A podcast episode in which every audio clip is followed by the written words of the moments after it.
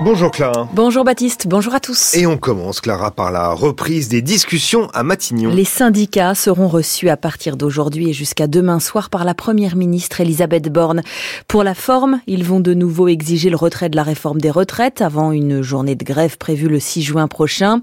Sur le fond, l'intersyndicale a prévu aussi de nombreux dossiers. Augmentation de salaire, emploi des seniors, pénibilité, conditionnalité des aides publiques accordées aux entreprises. Après trois mois et demi de mobilisation contre la réforme des retraites, les syndicats se disent en position de force aujourd'hui pour négocier, pour imposer leur sujet et leur calendrier. La réforme des retraites, elle a été abordée hier soir par Emmanuel Macron dans une interview euh, aux 20h de TF1. Le président estime que le pays avance malgré la contestation. Il rejette toute forme de mépris à l'égard des Français. Nous entendrons sa justification dans le journal de 6h30. Avant cela, un autre point abordé hier par le président de la République, la formation de pilotes ukrainiens, en plus de la livraison de blindés et de missiles à l'Ukraine. Londres, Berlin et Rome, depuis trois jours, s'étaient adressés au président ukrainien Volodymyr Zelensky, lui demandant également la livraison d'armes et d'avions. Pour les avions, c'est prématuré, répondent les Européens. Depuis Kiev, réaction Camille Magnard. Des chars légers, des véhicules blindés, la France veut bien en fournir à l'armée ukrainienne. Mais des avions de combat, toujours pas. Tout au mieux, Emmanuel Macron accepte-t-il que soient formés en France, dans les mois qui viennent, des pilotes d'avions de combat ukrainiens. Le président français indique même que, selon lui, évoquer une éventuelle livraison d'avions de chasse à Kiev, ce serait, je cite, un débat théorique. Ce n'est clairement pas ce qu'espéraient entendre Volodymyr Zelensky et les Ukrainiens pour qui de nouveaux avions donneraient un avantage tout sauf théorique à leur armée pour empêcher que des civils ne soient tués chaque jour dans des frappes aériennes russes. Le président de l'Ukraine ces derniers jours, à Rome, à Berlin, à Paris, puis à Londres, avait à chaque fois plaidé pour la formation d'une coalition de pays européens en vue justement de livrer des F-16 à son pays. Hier soir, dans un message adressé à ses concitoyens, Volodymyr Zelensky se disait toujours optimiste de voir cette coalition se former à terme autour du Royaume-Uni qui reste le premier allié de l'Ukraine en la matière. À propos d'alliance encore, le président des États-Unis Joe Biden se réjouit de travailler avec le vainqueur de la présidentielle turque, quel qu'il soit, a dit hier soir la Maison Blanche. Dimanche, près de 90% de l'électorat turc s'est mobilisé pour aller voter et il y aura donc bien un second tour entre le président sortant Recep Tayyip Erdogan, 49,5% des voix, et son rival Kemal Kılıçdaroğlu, près de 45% des suffrages. L'intensification de l'agriculture est à l'origine de la disparition des oiseaux en Europe. Des scientifiques du CNRS publient qu'ils estiment être l'étude la plus vaste et la plus complète à ce jour sur le sujet. Il en ressort effectivement que le nombre d'oiseaux a décliné d'un quart, moins 25% en 40 ans sur le continent européen, jusqu'à près de 60% de baisse chez les espèces dans les milieux agricoles. La faute à l'utilisation exponentielle d'engrais et de pesticides. Le festival de Cannes ouvre ce soir avec une forme de réhabilitation pour l'acteur Johnny Depp, très contesté depuis le procès qu'il a opposé à son ex-épouse sur fond d'accusation de violence conjugale. Il foulera le tapis rouge pour le film d'ouverture de Maïwen, Jeanne Dubarry. La réalisatrice et actrice viendra d'ailleurs nous en parler à 8h20 sur France Culture tout à l'heure. Cérémonie d'ouverture pilotée par ailleurs ce soir par l'actrice Chiara Mastroianni. Et le festival débute sous le soleil qui va briller sur l'ensemble du pays cet après-midi. Ce matin, la pluie tombera sur une diagonale des Pyrénées jusqu'aux Ardennes. Il fait en moyenne 10 degrés au nord de la Loire, entre 12 et 17 au sud. Il est 6h04, les enjeux sur France Culture avec vous, Baptiste Meckensturm. Oui, c'est vrai, Clara Lecopréal. et on vous retrouve tout à l'heure, vous, en ce qui vous concerne, à 6h30 pour le journal. France Culture l'esprit d'ouverture.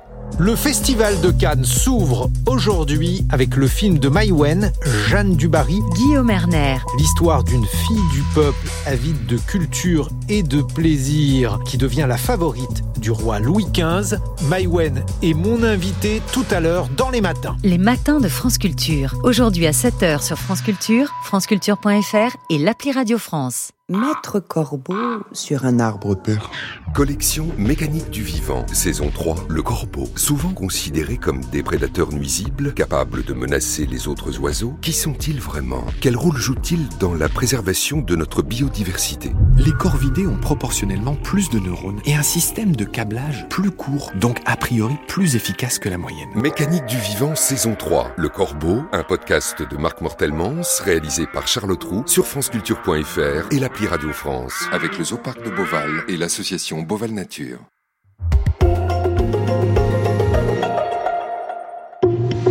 6h, 7h, les enjeux. Baptiste Muckensturm. Bienvenue dans Les Enjeux, l'émission qui vous fait tous les matins le récit donc des enjeux dans les territoires en France et à l'étranger. Nous sommes ensemble jusqu'à 7 heures. Les Enjeux, c'est une émission qui est préparée tous les jours par Marguerite Caton, Lucas Lazo et Tatiana Krotov à la réalisation Media Portis-Guérin et à la technique ce matin Grégory Wallon.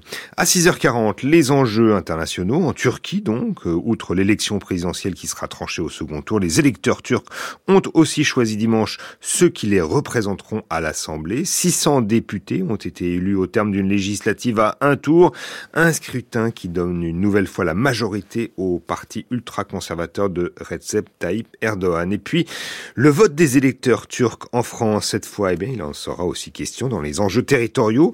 Ils sont 330 euh, 000 Turcs, ils étaient appelés aux urnes dans six consulats ainsi que dans trois euh, nouvelles villes, Clermont, Mulhouse et Orléans. Une communauté euh, active, politisée, sur les réseaux sociaux, une communauté issue de deux grandes vagues d'immigration et qui semble avoir massivement voté en faveur du président sortant. La diaspora turque vote Erdogan, c'est notre sujet dans un instant.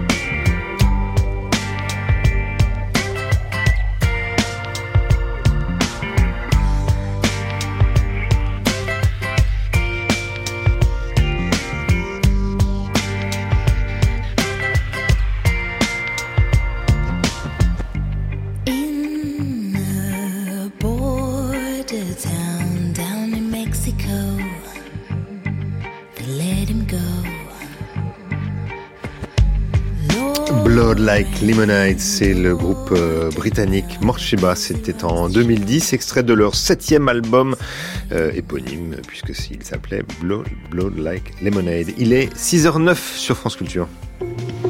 France Culture, les enjeux Baptiste Muckensturm. C'est une diaspora qui fait euh, peu parler d'elle en France, si ce n'est lors des élections dans son pays d'origine, car alors, eh bien, les 700 000 Turcs de France se révèlent plus unifiés qu'on ne le devinerait et largement conservateurs, fidèle soutien au parti islamiste de Recep Tayyip Erdogan. Et si l'on ne connaît pas encore euh, les résultats précis du scrutin présidentiel et législatif qui s'est tenu euh, en avance entre le 27 avril et le 9 mai dans les grandes zones consulaires de France, on s'attend à des chiffres largement en faveur du président sortant, en bonne position pour être réélu d'ailleurs à l'issue du second tour en Turquie. Il faut dire que la diaspora turque en France est presque une création de l'AKP, le parti de Erdogan. Et pour en parler, nous sommes en ligne ce matin avec Stéphane de Tapia. Bonjour. Bonjour. Vous êtes géographe, directeur de recherche au CNRS, enseignant à l'Université de, de Strasbourg. Stéphane de Tapia, sait-on quand on aura les résultats définitifs du vote de la diaspora turque en France Petit rectificatif, je ne suis plus directeur de recherche au CNRS, je suis maintenant professeur, uniquement professeur. Euh, ceci étant bon, euh, je ne sais pas exactement quand on aura les résultats parce que les comptes et les décomptes sont assez complexes de toute façon. Il y a à la fois en Turquie de très très grandes villes et puis effectivement il y a les résultats euh, de ce qu'on appelle la diaspora avec beaucoup de guillemets. mais bon, je pense que ça n'aurait plus Mhm. Mais on peut s'attendre à ce qu'il soit euh, similaire au, au, précédent scrutin où Erdogan avait reporté, euh, remporté 63% euh, du vote des Turcs de France, un score d'ailleurs qui était supérieur à, celui qu'il avait récolté en Turquie. Pratiquement oui. il peut y avoir une petite érosion parce que je pense qu'un certain nombre de, de partis d'opposition se sont peut-être mieux organisés que la fois précédente, mais sur le fond, ça ne va pas changer les résultats d'ensemble. Mhm. Et à l'époque, hein, en 2018, il aurait pesé, donc le vote des Turcs euh, en France aurait pesé jusqu'à un demi-point euh, des 63% qu'Erdogan avait récolté euh, en 2018, c'est ça hein? Oui, mais tout à fait. je crois que c'est en fait le, le, but, le but de l'opération, hein, ça concerne pas uniquement la France, ça concerne les pays d'émigration ou d'immigration, selon l'endroit où on se place, que ce soit l'Allemagne, les Pays-Bas, la Belgique ou ailleurs, avec sans doute des petites différences entre les pays d'Europe, peut-être moins le Canada, les États-Unis ou l'Australie, encore que l'Australie ressemble beaucoup à l'Europe de ce côté-là. Euh, mais euh, je pense qu'on va avoir euh, grosso modo exactement les mêmes tendances. Mhm. Comment s'est déroulée la campagne en France?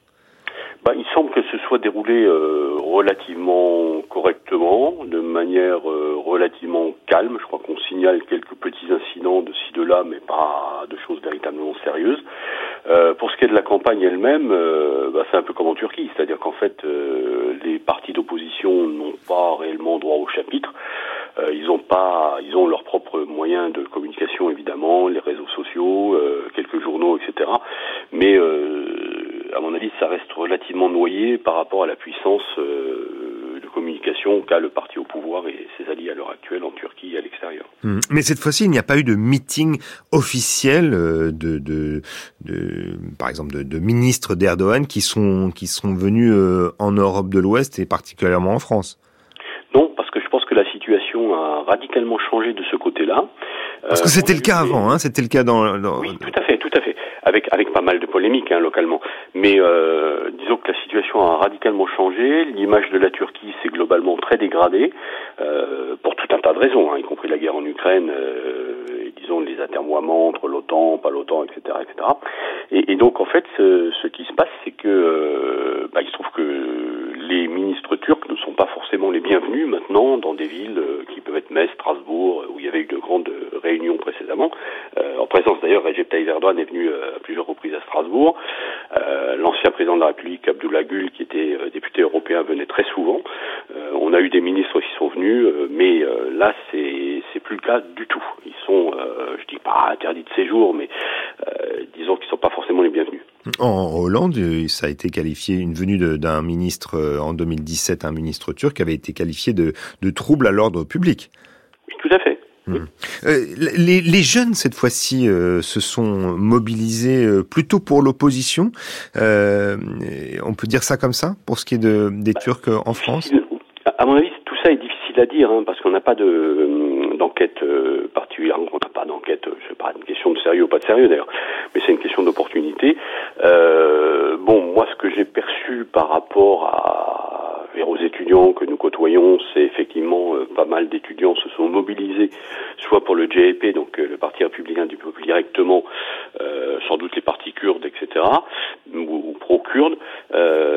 bon, c'était c'était relativement visible, en tout cas on en discutait, mais je pense pas que ça soit la majorité de la population, par exemple estudiantine. Mmh. reste assez conservatrice de son côté aussi. Mmh. Mais par contre, ce qui est clair, c'est que les communautés turques de France euh, sont, comme d'ailleurs euh, partout en Europe, des soutiens importants de, de l'AKP, le parti d'Erdogan.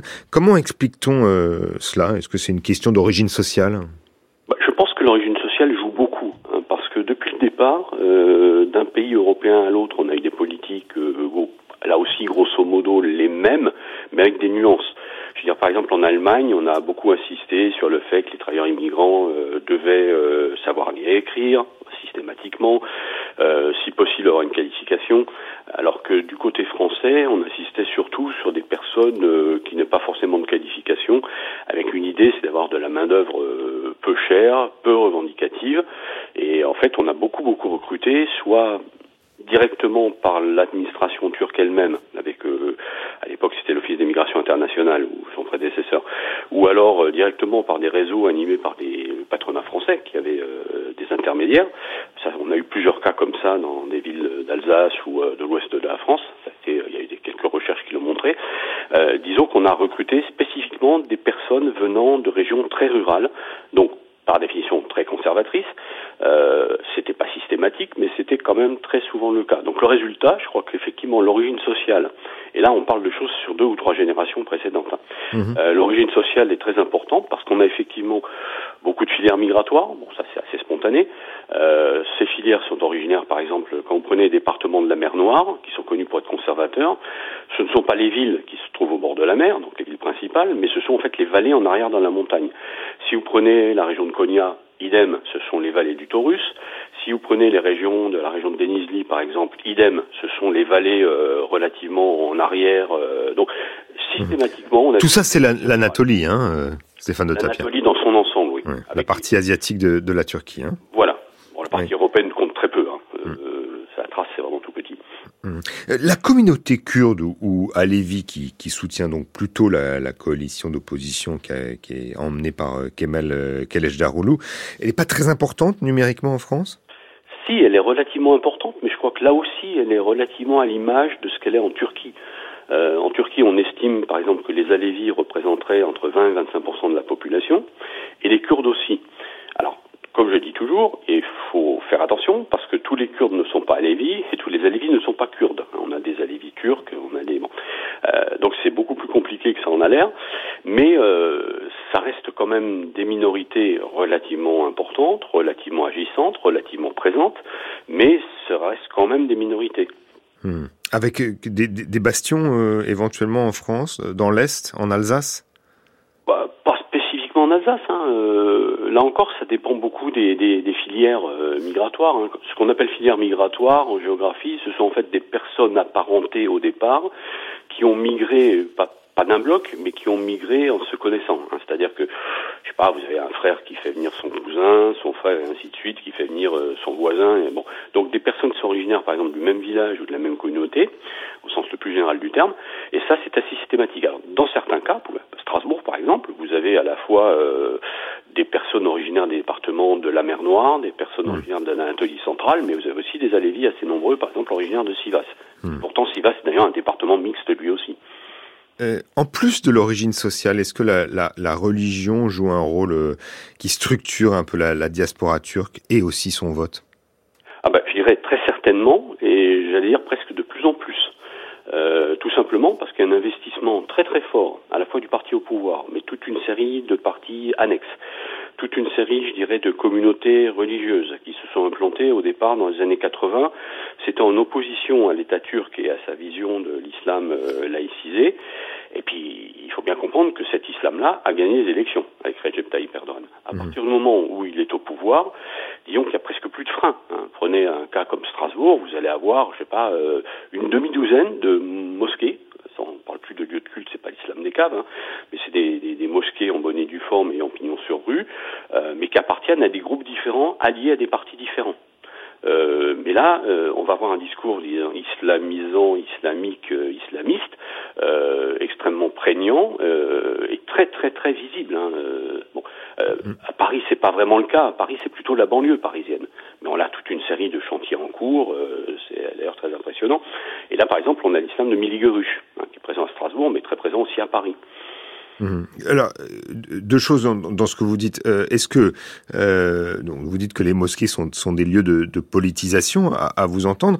Est-ce que pour autant il y a, y a, y a plusieurs courants Et s'il y a plusieurs courants, est-ce qu'ils sont néanmoins tous favorables à l'AKP de, de Erdogan? Alors, je crois que la situation est assez complexe. Euh, parce que, prenons par exemple le, le, cas que je viens de citer, Miligrush. Miligrush, en fait, c'est un mouvement qui est issu du parti islamiste d'un monsieur qui s'appelait Nejmettin Erbakan, hmm. dont un des fils est député, je crois. Euh, Nejmettin fonde un parti islamiste dans les années 60-70, à tout un tas de vicissitudes, etc. C'est ce parti qui est en fait à la à l'origine euh, d'un petit parti qui lui est allié à Kılıçdaroğlu en Turquie, donc qui s'appelle Saadet, donc le parti de la félicité, alors que la majorité s'est déterminée à créer un nouveau parti qui s'appelle l'AKP, donc Recep Tayyip. Idéologiquement, je dirais que ces deux partis sont très très proches. Mais vous voyez bien que Saadet fait partie de la coalition de Kılıçdaroğlu, donc de l'opposition, bon, même s'il ne représente pas grand-chose, hein, c'est 1 ou 2%, alors que euh, en Europe, euh, Mili Gurush reste un mouvement extrêmement puissant ne serait-ce que les, les, mosquées, les cours euh, qu'il met en place, même les lycées privés euh, hors contrat, etc. Donc on a une situation qui est assez étrange parce que ce, ce, ce groupe-là est très très présent en Europe alors qu'il est très peu présent en Turquie, mais idéologiquement il est finalement très proche. Donc je suis pas sûr que les personnes qui font partie de ce groupe-là en France par exemple euh, aient voté euh, pour la coalition euh, de l'opposition. logiquement, selon les valeurs, ils seraient plutôt voté pour, euh, je dirais, le parti au pouvoir. Miligorush, dont vous parlez, qui, qui serait proche de, de, de, de plusieurs dizaines de mosquées, notamment euh, en Alsace, hein, Strasbourg, euh, Colmar et aussi la, la, banlieue parisienne, comme vous le disiez. Oui, Bordeaux, Lyon, un peu partout, oui. Ouais. Si on descend euh, et toujours on reste euh, en France, euh, à Lyon, il y a des militants d'extrême gauche, qui ont, enfin turcs, qui ont été pris à partie et molestés à la sortie d'un bureau de vote par des militants, donc cette fois-ci ultranationalistes. Est-ce qu'il s'agit d'une sorte de, de, résurgence des loups gris dont était le, le, bastion? Il faut rappeler que les loups gris était, est une organisation armée ultranationaliste turque qui a été dissoute par le, le ministre de l'Intérieur français, mais qui, qui, qui pourrait subsister Résurgence, non, parce qu'ils ont toujours été là. Euh, subsister, non, parce qu'ils sont toujours actifs. Euh, je crois, bon, euh, là il y aurait beaucoup à en dire, hein, mais quand Monsieur le ministre de l'Intérieur, Monsieur Darmanin, euh, supprime ce groupement de faits suite à des incidents violents, effectivement, dans la banlieue lyonnaise et qui ont mis, euh, je dirais, aux prises euh, à la fois donc c'est l'Ougri puis la population d'origine arménienne. Euh, ce qui s'est passé, c'est que on interdit un groupement de faits, sauf que les associations qui sont alliées à ce groupe-là en Turquie, qui font partie d'une fédération qui s'appelle Fédération Turque, qui existe bien en France, il s'est rien passé. Euh, le groupement de fait, oui, mais euh, les associations, qui sont souvent des associations d'amitié, d'entraide, euh, etc., etc., elles perdurent. Donc ils sont toujours là. Mmh. Et est-ce que d'ailleurs le, le, le, discours pan-turc trouve un écho particulièrement favorable dans, dans cette diaspora d'origine anatolienne, comme, comme vous le disiez tout à l'heure? Bah, Moi je dirais oui et non, hein, parce que je connais un petit peu l'Asie centrale pour être rendu quelques fois, malheureusement souvent. Euh, je suis très intéressé par, euh, disons, cette, euh, cet aspect des choses qui a été étudié par certains chercheurs, par exemple comme Étienne Copeau. Ouais, il faut juste rappeler quand même pour ceux qui nous écoutent que le, le pan-turquisme, c'est une sorte d'idéologie nationaliste. Hein oui, qui date des années, on va dire, des années 1910-1920 hein, qui a été, euh, comment dire, complètement euh, ététée euh, à l'époque de Staline, euh, puisqu'elle est originaire d'Asie centrale aussi. Euh, elle est aussi à l'origine du nationalisme turc, avec un certain nombre d'intellectuels qui étaient d'origine tatar, par exemple, et qui vivaient en Turquie, donc très important. Mais là, je dirais que là aussi, c'est très ambigu, parce que il y a une sorte de méconnaissance totale des réalités de l'Asie centrale, une sorte de, de fantasmagorie de la puissance des peuples turcs en, Eurasie, mais qui pas la route. Hein. Et, donc, c'est une sorte de, vision très romantique du nationalisme qui apparaît dans des romans, qui apparaît euh, dans pas mal d'écrits, avec un certain nombre d'intellectuels, etc., mais qui n'a pas tellement de prise. C'est-à-dire que le panturquisme, il reste très turc-turc, si on veut dire, mmh. euh, alors qu'il a moins de prise euh, en Asie centrale, les, les relations sont pas si simples que ça. Donc c'est une vision des choses. Moi, quand je discute avec des personnes qui sont, euh, ça m'arrive hein, d'avoir des étudiants, par exemple, qui sont très intéressés par ça, bah, on se rend compte que leur connaissance, euh, un, du panturquisme et deux, de la réalité des choses est très très très limitée et souvent très très idéalisée. Mais et leur prise sur la diaspora turque en France? Alors par contre, elle peut être importante parce qu'ils peuvent quartiers, dans certaines petites villes, être bien présent. Euh, c'est un mouvement qui, qui, diffuse facilement parce qu'il est ancien, il est structuré, euh, il a eu, euh, comment dire, euh, une importance politique non négligeable dans les années 60, 70, 80. Euh, à l'époque du général Kenan Evren, donc coup d'État en 1980, ils ont été, comment dire, complètement mis de côté. sauf que il y a plein de sociologues turcs qui vous expliquent comment ils se sont rapprochés de la mafia, par exemple. La mafia turque était elle aussi en prison pour d'autres raisons. Et donc on a un certain nombre de personnages en Turquie qui sont assez connus. Hein. Il y a Sedat Peker, il y a comment il s'appelle, c'est Monsieur Dieu, etc., qui sont donc des mafieux notoires, euh, qui ont été très très très proches de ce mouvement-là. Hmm. Donc là, et, qui, et qui, ont, qui, auraient des relais euh, donc parmi euh, les, les, les, mouvements et notamment les, les loups gris en France, Stéphane de Tapia. C'est pas impossible, mais en même temps, c'est extrêmement difficile à, à vérifier hmm. parce que bon, il faut pouvoir rentrer dans ces mouvements. Ils sont, ils sont prudents, ils sont, ils sont très aguerris hein, quelque part. Ce sont des, des militants bien encadrés, euh, quelque part bien entraînés. Donc euh, voilà. S'il n'y avait pas eu ces incidents à Lyon, euh, avec un, personnage qui a été peut-être trop loin par rapport à s'est senti euh, des ailes, bon, ça serait passé comme une lettre euh, à la poste, hein, de manière totalement inaperçue. Merci beaucoup Stéphane de Tapien euh, d'avoir répondu à nos questions ce matin sur cette communauté turque qui a voté ce week-end donc pour les élections, communauté turque en France.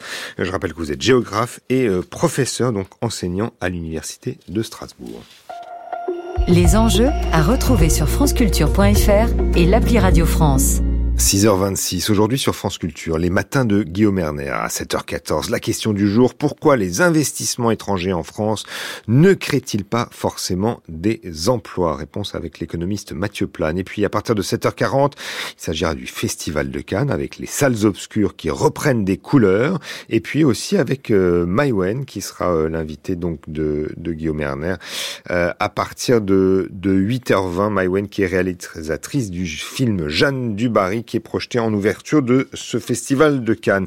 La valeur du talent, c'est aussi la, thématique cette semaine d'Entendez-vous l'écho. Tiffaine de Roquigny se demande comment s'est formée la notion de, star dans le monde du cinéma, quel rapport de pouvoir s'établissent entre les studios, les producteurs, les actrices et les acteurs?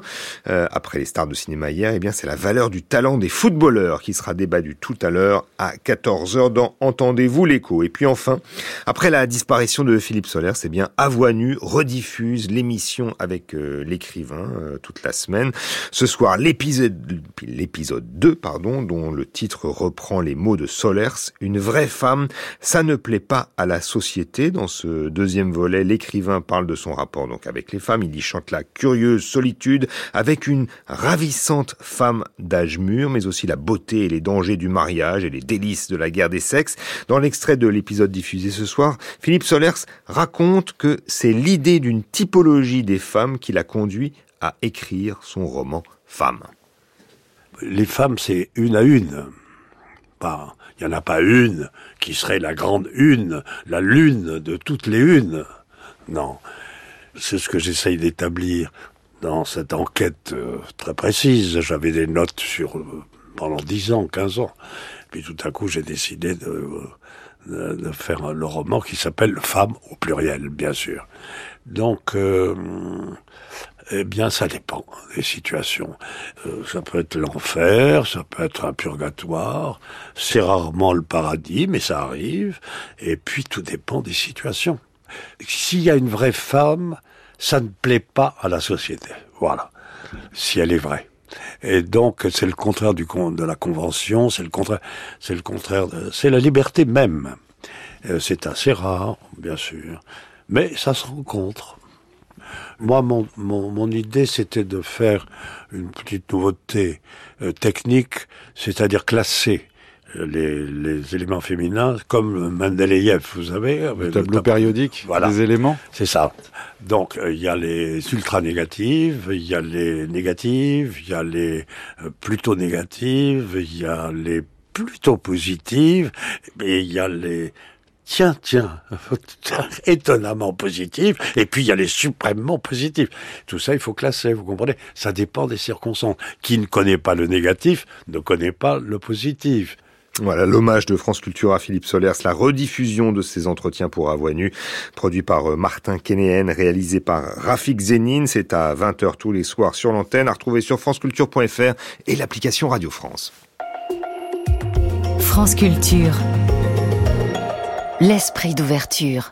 Je reçois ce soir la chorégraphe Emmanuelle Vaudine. Marie Sorbier. Dans le cadre de Moviments au Centre Pompidou, la chorégraphe propose une performance participative, l'occasion pour nous de revenir sur son parcours. Affaires culturelles. Aujourd'hui à 19h sur France Culture, franceculture.fr et l'appli Radio France. 6h30, vous écoutez France Culture et voici le journal de Clara Lecoq-Réal.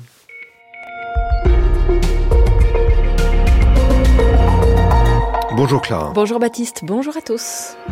Près de 900 personnes exécutées l'année dernière dans 20 pays différents, niveau record depuis 2017. Voici l'alerte d'Amnesty International ce matin que nous détaillerons dans un instant. La France ne va pas livrer d'avions de combat à l'Ukraine, mais elle propose de former ses pilotes. Emmanuel Macron le disait hier soir sur TF1. Il est aussi revenu sur sa réforme des retraites en France, nécessaire, justifie-t-il, depuis la pandémie de Covid-19. Et puis le plan industrie verte proposé en France aujourd'hui sera-t-il aussi ambitieux que celui des États-Unis voté l'été dernier? Nous serons à Washington pour un premier bilan. Le nombre d'exécutions en 2022 dans le monde a atteint son plus haut niveau depuis 5 ans. Au moins 883 mises à mort l'année dernière selon Amnesty International.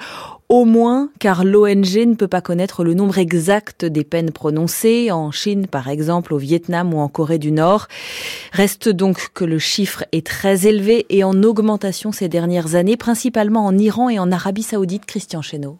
Désormais réconciliés diplomatiquement, l'Arabie saoudite et l'Iran ont en commun la même machine répressive qui continue d'exécuter des condamnés à un rythme effréné. Selon Amnesty International, les mises à mort ont progressé de 83% entre 2021 et 2022 dans la République islamique, passant de 314 exécutions à 576, un bond lié à la hausse des personnes condamnées pour meurtre et trafic de drogue. Les autorités iraniennes, constate Amnesty, utilisent la peine capitale comme un outil de répression politique employé ces derniers mois pour décourager les manifestations anti-régime. En Arabie saoudite, c'est la même poigne de fer. Le nombre d'exécutions a triplé, passant de 65 cas à 196, le niveau le plus élevé depuis 30 ans. La majorité des peines de mort concernent des accusations de terrorisme et de trafic de drogue.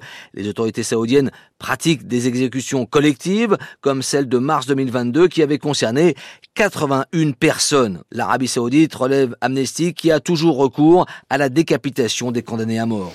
Les dirigeants européens se réunissent aujourd'hui et pour deux jours en Islande, sommet du Conseil de l'Europe. Ils y réaffirmeront leur message de soutien à l'Ukraine face à l'offensive russe.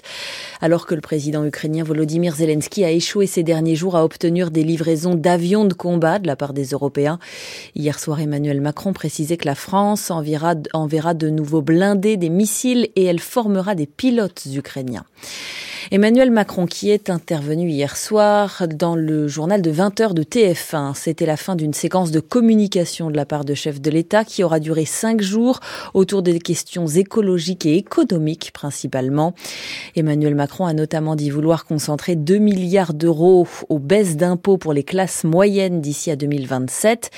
Il précise toutefois quand la trajectoire budgétaire le permettra dans ce quinquennat. Cela devrait passer par des allègements de charges ou des primes d'activité nous en verrons les contours encore très flous et le financement. Ce sera dans le journal de 7 heures dans moins d'une demi-heure sur France Culture. Et puis d'ici là, un autre point abordé par le chef de l'État hier soir, la réforme des retraites. Une réforme nécessaire à ses yeux, a redit Emmanuel Macron. Réforme que ses opposants n'ont pas osé soutenir, Stéphane Robert. L'argument est nouveau dans la bouche du chef de l'État. Cette réforme était selon lui difficile à mettre en œuvre et lui a eu le courage de la faire. Moi, j'ai essayé toujours de dire la vérité à nos compatriotes. Et lui, mis à part, tout le monde s'est débiné. À commencer par les députés de droite à l'Assemblée nationale. Des gens qui, aux élections présidentielles, avaient fait campagne bravache derrière les 65 ans. Ils ont dit le contraire quand ils étaient au Parlement. Personne n'a voulu prendre ses responsabilités. Et la responsabilité, selon Emmanuel Macron, c'était de faire cette réforme pour que la France crée plus de richesses. Si on veut investir dans notre système de santé, dans notre réindustrialisation, dans notre défense, il faut produire de la richesse dans le pays et bien travailler plus longtemps c'est produire plus de richesses. Il s'est aussi expliqué sur son engagement en 2019 dans le cadre de la première réforme qu'il a tenté de mettre en œuvre de ne pas augmenter l'âge de départ en retraite. En août 2019, dans une mais interview, oui, dit jamais je ne le ferai parce que c'est injuste. C'était un autre monde. Le Covid n'était pas là, la guerre n'était pas revenue en Europe, et les experts disaient il n'y a pas de problème. Qu'est-ce qui se passe entre temps Les experts disent quoi? On a un problème de déficit et il faut le combler. Et moi, je vais devant les électeurs en 2022 en disant je vais porter la retraite à 65 ans progressivement. J'ai toujours été cohérent. Mais n'a-t-il pas tout de même été un peu méprisant lui demande alors le journaliste Gilles Boulot. Je le récuse parce qu'on ne va pas au contact comme je vais depuis que je suis engagé dans la vie politique quand on a du mépris pour les gens. Je suis parfois dur au mal, oui, méprisant, je le récuse. Le président a terminé par un mot sur Elisabeth Borne, qui agite à ses côtés avec force et avec courage, a-t-il estimé. Des mots plutôt bienvenus pour une première ministre qu'on dit en difficulté et en sursis à Matignon. Elisabeth Borne qui recevra aujourd'hui et demain les représentants syndicaux à Matignon, elle se dit à l'écoute de leurs priorités. Les syndicats entendent surtout y parler salaire, ils rediront qu'ils jugent injuste et brutale la dégressivité des allocations chômage, la conditionnalité de l'accès au RSA. Ils se disent évidemment toujours contre la réforme des retraites et demandent par ailleurs à ce que des aides publiques aux entreprises soient désormais conditionnées aux objectifs sociaux et environnementaux ils veulent euh, que le calendrier soit calqué sur leurs demandes. C'est pour préserver l'environnement et l'industrie française que le projet de loi Industrie verte est officiellement présenté euh, ce matin au Conseil des ministres. Un plan exposé ces derniers jours par le gouvernement. Il va passer par une refonte du bonus écologique et un crédit d'impôt industrie verte, entre autres. Ce projet de loi vise donc à favoriser les entreprises françaises. C'est une réponse aussi en quelque sorte à une loi loi américaine, l'IRA, l'Inflection Reduction Act, adoptée l'été dernier aux États-Unis. Elle prévoyait aussi des crédits d'impôt pour l'industrie verte, pour attirer des entreprises et leurs investissements. Quel bilan fait-on aux États-Unis neuf mois après La réponse avec notre correspondant à Washington, Sébastien Paour? La loi sur la réduction de l'inflation est entrée en vigueur le 16 août dernier et d'après plusieurs études, elle a déjà permis la création de plus de 100 000 emplois dans l'énergie propre aux États-Unis. Le plan d'investissement vise d'abord à réduire les émissions de carbone américaines de 40% d'ici à 2030 et les emplois créés le sont naturellement dans des entreprises qui se concentrent sur l'énergie solaire résidentielle, l'hydrogène et le stockage d'énergie comme les sociétés SunPower, First Solar et Plug Power. La loi prévoit 369 milliards de dollars pour les investissements dans l'énergie propre, essentiellement sous forme de crédit d'impôt, et elle permet surtout de renforcer la compétitivité des États-Unis face à l'Europe et surtout à la Chine en avantageant les entreprises présentes sur son sol. L'Agence américaine de protection de l'environnement ne donne pas de chiffres neuf mois après sa mise en place, mais elle estime que l'Inflation Reduction Act fera passer les émissions de CO2 annuelles américaines de 5600 millions de tonnes par an en 2021 à 3800 millions d'ici 2035. Sébastien Paour. La journée débute sous les averses de l'Alsace jusqu'aux Alpes ainsi que sur les Pyrénées. Ailleurs, le ciel s'annonce lumineux et le soleil soleil va briller ensuite sur tout le territoire cet après-midi. Au lever du soleil, il fait 10 degrés à Paris et Clermont-Ferrand, 12 à Strasbourg et Nantes, 13 à Lyon, Bayonne, 17 degrés ce matin à Marseille. 6h38, Baptiste, c'est à vous. Merci Clara, on vous retrouve à 8h. Le prochain rendez-vous avec la rédaction de France Culture, c'est à 7h. 6h, 7h, les enjeux. Baptiste Mückensturm. En Turquie, outre l'élection présidentielle qui sera donc tranchée au second tour, les électeurs turcs ont aussi choisi dimanche ceux qui les représenteront à l'Assemblée. 600 députés ont été élus au terme d'une législative à un tour, un scrutin qui donne une nouvelle fois la majorité au parti ultra-conservateur de Recep Tayyip Erdogan et aussi un scrutin qui enterre les rêves du retour à un système parlementaire comme le souhaitait l'opposition on en parle dans les enjeux internationaux dans un instant.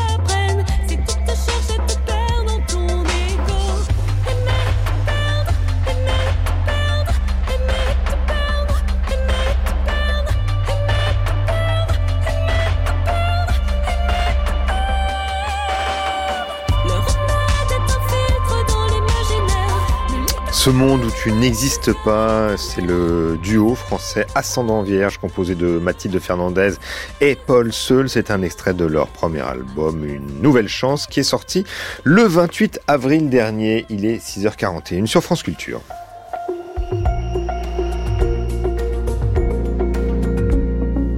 Et c'est l'heure des enjeux internationaux en Turquie. Les élections législatives à un tour qui ont eu lieu en même temps que la présidentielle ont donné une majorité parlementaire à l'alliance au pouvoir. Les partis qui soutiennent le président Erdogan, l'AKP a obtenu 267 des 600 sièges de l'Assemblée et son allié le parti nationaliste MHP 50 sièges. Autrement dit, l'opposition à Erdogan, appelée euh, Alliance de la Nation, a subi un échec. En effet, quel que soit le résultat du second tour de la présidentielle, cette fois, eh bien, la défaite infligée euh, à l'opposition aux, élections législatives enterre le projet politique qui fédérait l'alliance de la nation autour de Kemal Kılıçdaroğlu, revenir au système d'institution euh, avant 2018, euh, ce système qui justement a affaibli les pouvoirs de l'Assemblée turque. Alors pour bien comprendre les résultats de ces élections législatives turques, nous sommes ce matin avec Aurélien Denisot. Bonjour.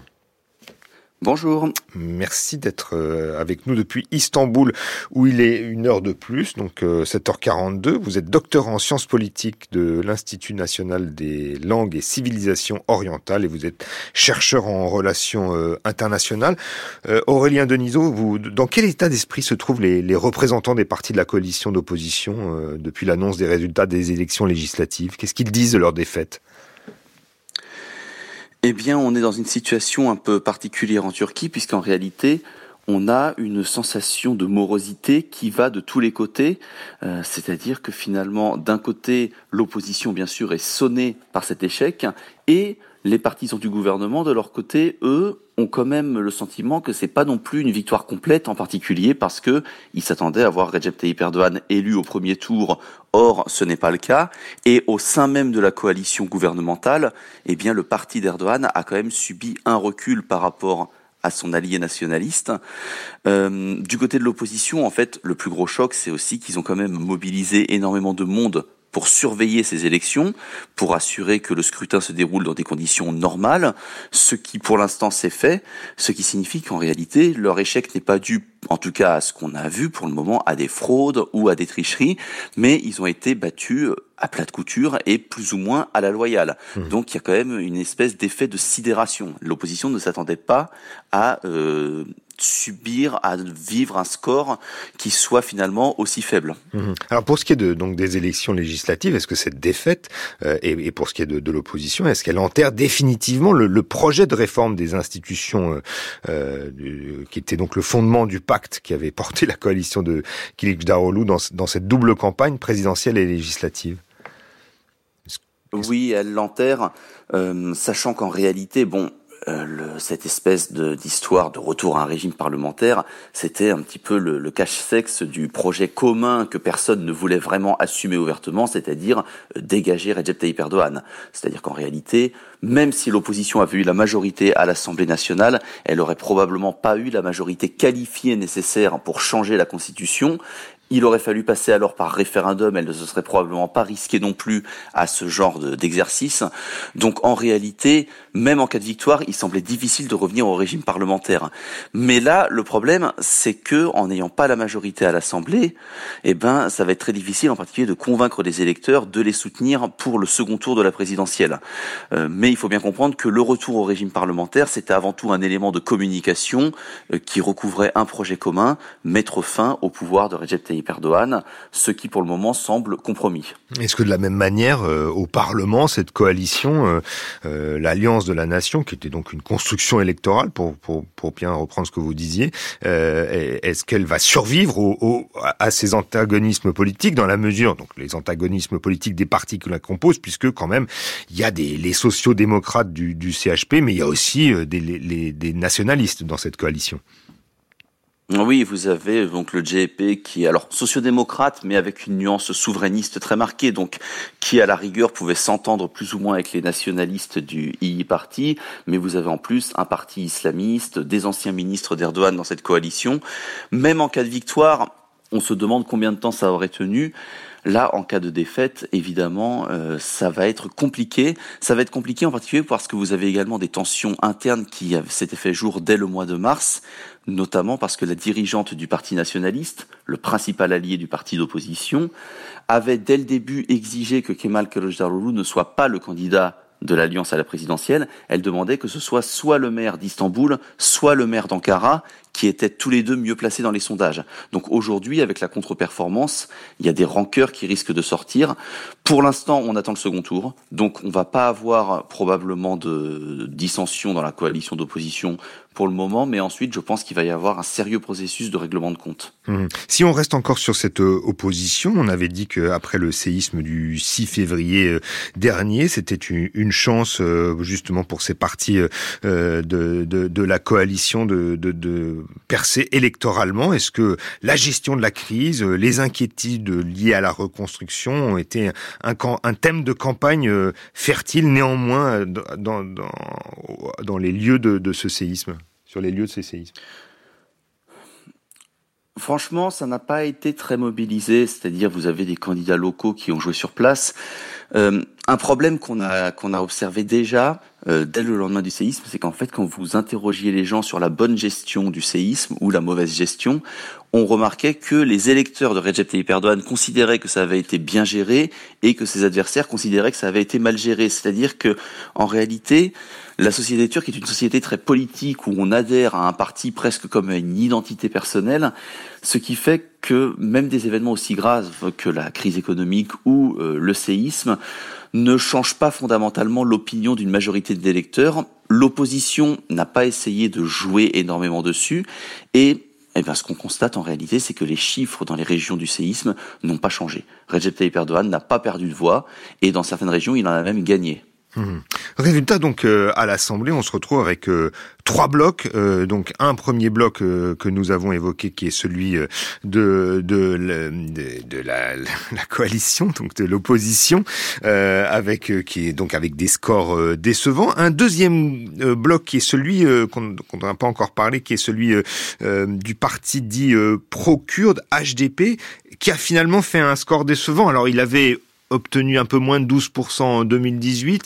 Là, c'est un peu moins et c'est encore un peu moins de, députés à l'Assemblée. Aurélien Denisot c'est un peu moins de députés et en plus le gros problème du HDP, c'est que sa stratégie, euh, qui était tout à fait intelligente, hein, qui révélait une vraie maturité politique, consistait en fait à ne pas se présenter à la présidentielle à soutenir le candidat d'opposition Kılıçdaroğlu et en revanche à tout mettre, à porter le paquet sur euh, la campagne des législatives en espérant qu'aucune des deux grandes coalitions n'aurait de majorité absolue et qu'ainsi le EDP se retrouverait en faiseur de roi au Parlement. Euh, or, il se trouve que ça a échoué des deux côtés. Finalement, il semble que son soutien à Kılıçdaroğlu à la présidentielle est plutôt desservi le candidat de l'opposition parce que ça a effrayé une partie de l'électorat turc nationaliste mmh. et au Parlement, eh bien, puisque de toute façon le parti de Recep Tayyip a la majorité, ben, le EDP ne peut pas jouer ce rôle de force d'appoint, de troisième force euh, sur laquelle il espérait compter. Hmm. Le EDP, qui, il faut le dire, hein, est un parti euh, pro-kurde, mais euh, modéré, euh, social-démocrate, à distinguer absolument de, du PKK. Revenons-en au, vainqueur du soir, de dimanche soir. La coalition formée par Erdogan à l'Assemblée est donc la plus conservatrice qu'il ait, été donné de, de, constituer. Elle marque notamment l'entrée à l'Assemblée du, du parti Oudapar, une vitrine politique du Hezbollah turc, qui n'a rien à voir avec le, son homologue libanais. Est-ce que c'était le prix à payer pour le, président Erdogan pour conserver son, pouvoir au Parlement, cette alliance avec les, ce, ce, ce Hezbollah turc? Ben finalement, c'était pas tellement un prix à payer, c'était pas tellement nécessaire. C'est-à-dire que le, euh, au contraire, hein, ce, cette, cette entrée du, de personnes proches du Hezbollah turc à la à l'Assemblée, ça, ça a scandalisé une partie de la population turque. Vous avez en fait vis-à-vis du Houdapar la même réaction que vis-à-vis du HDP, c'est-à-dire on leur reproche des liens avec des mouvements euh, euh, terroristes, alors plutôt progressistes dans le cas du HDP, plutôt euh, islamistes et ultra-conservateurs dans le cas du Houdapar. Mais dans les deux cas, ça n'a pas vraiment aidé l'AKP, ça ne lui fait pas construire une majorité, mais très probablement en réalité, cette alliance s'explique par le fait que l'AKP et, et Recep Tayyip Erdogan étaient vraiment inquiets. C'est-à-dire, avant les élections, eh ben, eux aussi regardaient les sondages, eux aussi s'attendaient à une défaite, et on a l'impression qu'ils sont allés vraiment racler les fonds de tiroir, ils ont essayé de d'élargir leurs alliances pour trouver des partenaires un peu partout et limiter ce qu'ils pensaient être un revers. Finalement, on voit qu'ils n'en ont pas eu besoin, c'est-à-dire l'alliance AKP et euh, MEP, le parti nationaliste, suffisait pour obtenir une large majorité au Parlement, mais probablement qu'ils ne s'y attendaient pas et que c'est pour cette raison qu'ils sont allés recruter des partis aussi, aussi polémiques hein, que le Houdapar ou que le parti islamiste Yeniden Arefa. Quel est justement l'héritage politique de ce parti Houdapar le parti Oudapar, c'est un parti assez particulier parce que c'est le représentant, donc vous l'avez dit, à hein, la vitrine légale du Hezbollah turc, qui est un mouvement euh, terroriste très actif, notamment dans les années 90, qui a la particularité d'être à la fois un mouvement euh, ultra, ultra islamiste et en même temps pro-kurde, qui demande notamment des réformes culturelles en faveur des Kurdes, beaucoup de militants kurdes. Il a été mobilisé par la société civile, hein, euh, par qu'est-ce que je dis? Il a été mobilisé au contraire par l'État profond turc à une époque pour lutter contre le PKK, contre les séparatistes kurdes, on va dire de tendance marxiste. Mais sa présence est quand même gênante dans la coalition, notamment pour les nationalistes, parce que ça reste euh, l'allié du Hezbollah qui a tué des policiers, qui a tué des militaires, donc qui est pas très bien perçu en Turquie, même dans les forces islamo-nationalistes. Mhm. Euh, euh, vous avez évoqué le, alors je le dis à la française, hein, le MHP. Je crois que vous dites le MAP. Euh, donc l'allié, le, parti d'action nationaliste, qui est l'allié de Erdogan, donc, donc dans la coalition gouvernementale, le, qui a quand même grappillé quelques sièges à, à, l'AKP de, Erdogan. quelle est votre interprétation donc de ce, sursaut des candidats de ce MHP, notamment dans des circonscriptions qui étaient plutôt conservatrices et qui étaient plutôt acquises à, l'AKP de Erdogan euh, Pour moi, c'est vraiment la grosse surprise du scrutin. C'est-à-dire qu'en réalité, que Erdogan et l'AKP fassent un meilleur score que prévu, ça, c'était pas tellement étonnant. C'est-à-dire que c'est des choses qui sont déjà arrivées. Globalement, sur le fond, il n'y a pas eu d'énormes surprises, sauf ce score du MEP qui était quand même donné à 3-4% dans les sondages. Euh, qui est très discret, qu'on n'entend finalement pas beaucoup euh, parler, vous ne voyez pas beaucoup de, vous ne rencontrez pas beaucoup d'électeurs ou de militants, et qui pourtant a fait un score de 10%, c'est-à-dire quelque chose d'inédit hein, dans une campagne, euh, doubler son score annoncé de cette façon sans aucun signe avant-coureur. On peut probablement l'interpréter pour une raison, c'est qu'au sein de la coalition majoritaire, de son électorat, l'islam politique est en recul. La société turque, de façon générale, est une société qui est de plus en plus sécularisée. Euh, le temps de l'islam politique, le temps de la société islamisée est en train de reculer. Les nouvelles générations, notamment chez les jeunes, sont beaucoup moins religieuses. Alors, si vous allez dans l'opposition, évidemment, ça donne un, un renfort certain aux forces kémalistes, aux forces laïques et républicaines. Mais probablement que dans la coalition gouvernementale, ça va se traduire aussi chez les conservateurs par un recul de l'islam politique traditionnel au profit de forces conservatrices nationalistes. Mhm. Dernière question euh, plus factuelle, qu'en est-il des, nombreux ministres du gouvernement qui se sont présentés donc à ces législatives turques euh, dans un élan euh, nourri par la crainte de voir Erdogan être vaincu à la présidentielle? Je, pense notamment à, à Souleymane Solou, le ministre de l'Intérieur, qui, a, été très, qui a eu beaucoup d'invectives contre l'opposition. Oui, c'est important parce que les autres ministres, bon, ne, pas font pas grand-chose dans le gouvernement, ils font de la figuration. Euh, la plupart ont réussi leur pari malgré tout, mais Suleiman Soylu, lui, qui a été euh, donc qui a réussi à se faire réélire à Beyoğlu, la, circonscription d'ailleurs d'où je vous d'où j'ai suivi un peu cette cette élection. Suleiman Soylu, il a cette particularité. En plus, de ne pas être un islamiste traditionnel, mais il est plutôt issu des rangs euh, libéraux conservateurs, et c'est lui qui assure la liaison entre le parti nationaliste et le parti de Recep Tayyip Erdogan. Il est très virulent, on le définit parfois même comme une espèce de troll, et en même temps, euh, c'est une figure plus jeune, c'est une figure qui peut être vue comme un potentiel héritier. Donc lui, pour le moment, il a clairement réussi son pari, surtout qu'à côté de ça, c'est lui aussi qui a assuré l'organisation des élections, le bon déroulé du scrutin, et sur un plan strictement euh, sécuritaire, logistique, pour l'instant, il n'y a à redire. Donc on peut dire que ces élections se sont plutôt bien passées pour lui, pour sa carrière personnelle. Ouais, et Souleymane Solou qui avait dit juste avant les élections que les élections étaient une tentative de coup d'État politique de l'Occident, une tentative de coup d'État où tous les préparatifs étaient en place pour éliminer la, la Turquie. Voilà ce qu'il disait. Merci beaucoup Aurélien Denisot de nous avoir euh, répondu, répondu à, à, nos questions ce matin dans les enjeux internationaux. Je rappelle que vous êtes docteur en sciences politiques de l'Institut national des langues et civilisations orientales et que vous êtes chercheur en relations internationales.